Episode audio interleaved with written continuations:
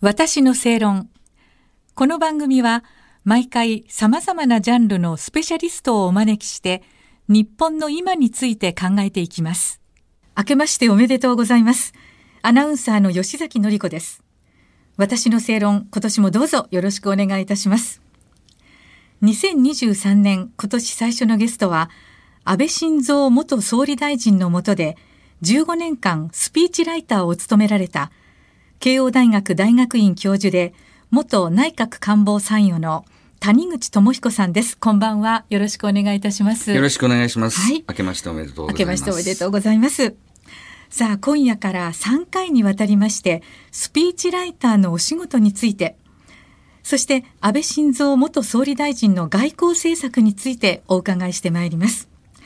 えー、谷口さん、まずは、えー、スピーチライターという仕事についてご説明いただけますでしょうか。ゴーストライターとどう違うかってとこをまず申しますと、はい、吉崎さんが自分の半生、はい、アナウンサー人生について本に残したいと思ったとして、はい、ご自分で書くか、誰かに書いてもらうか。で、誰かに書いてもらってもご自分の名前で本になります。その時書いてくれた人がゴーストライター。ですから、お客さんとそのライターとは1対1の関係。スピーチライターっていうのはちょっと違いましてね、はい、政策を語る方針を話す。リーダーのスピーチを書く、人のことを言うんです、はい、会社であれば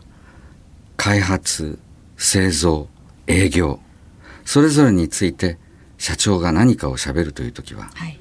そのスピーチを書く人はそれぞれ3部門の人たちといろんな相談をして、うんはい、で何が大切か考えなきゃいけない。同時に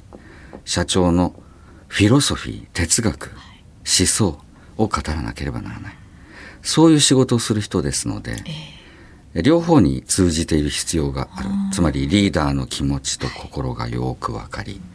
それを自分のものとし、同時に開発、製造、営業などなど、政府になるともっと込み入ってきますけれども、の人たちとよくすり合わせ相談ができる人ですから機関に属す組織に属す、うん、そういう人ですね。なるほど。だから守備範囲もすごく広くて、はい、ね、ただあの日本の総理大臣には今までスピーチライターっていうのはついたことがなかったんでしょうか？どういうわけか慣習として、はい、昔は通産省今でいう経済産業省から総理大臣のもとに送られる秘書官の方が、うん、例えば所信表明演説ですとか施政方針演説ですとか、国会が終わるっていうと必ず大きな記者会見やりますけれども、その時の冒頭ですとかを書いていました。が、外部からスピーチ専門の人ということで雇った例は、これは後にも先にも、今のところは私のみなんです。だからまあ専門職としてね存在してないっていうことにもなるのかなというふうに思うんですが、はい、たまたまとてもいい人が、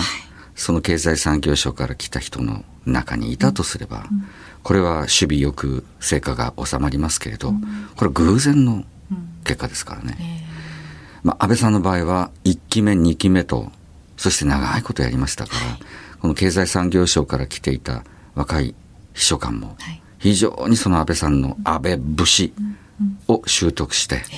安倍思想を語る立派なスピーチライターになったんですが、これはむしろ例外と言っていいでしょうね。なるほどね。それであの谷口さんはねご著書の安倍総理のスピーチという5本の中で、えー、スピーチとはステージ芸術であるあるいは歌だと表現されているんですがどんな点についてそう思われるのか。サビっていうのが大切ですよね。サビね。サビからいきなり入る歌がこの頃多いですよね。しかしまあサビっていうのは普通 A メロ、B メロとあって、うん転調を繰り返しながらサビに行きますね。はい、歌も同じ調子でずっとがなり立てるように歌ってりゃいいってもんじゃありませんね。静かにしんみりとささやくような吐息で語りかけることも必要だし、そうでしょっていきなりこうやんなきゃいけないこともあります。人の心を耳で掴むのがスピーチですから、目で読ませるものじゃありません。独特のアートが、技芸が必要だと思います。なるほど。それでまあ総合芸術っていうね言葉が出てくるということ、えー、そのぐらいに考えていただきたいなという。う舞台芸術ってことになるんですね。まあ舞台芸術と言ってもいいですよ。ね、時によっては何千人という目にさらされる中でのパフォーマンスですからね。はいはいあの、このスピーチライターっていうお仕事ね、必要な能力については、睡眠を削って書き直しをして、えー、国言に間に合わせる力でもあるっていうふうに、このご本の中で書かれてらっしゃるんですが、やっぱり何度も何度も書き直しっていうのは要求が来るわけですね。要求が来るというよりも、さまざまな、うん、あ求めに応じて、書き直してやらないと、うん。その政策を担いで回って、実際に実行する人たちがそっぽ向いたんじゃ困りますでしょう。さっきの会社の例で言うと、はい、それはもう開発の話だろうって言って営業がそっぽを向いたんじゃ困るんですよ。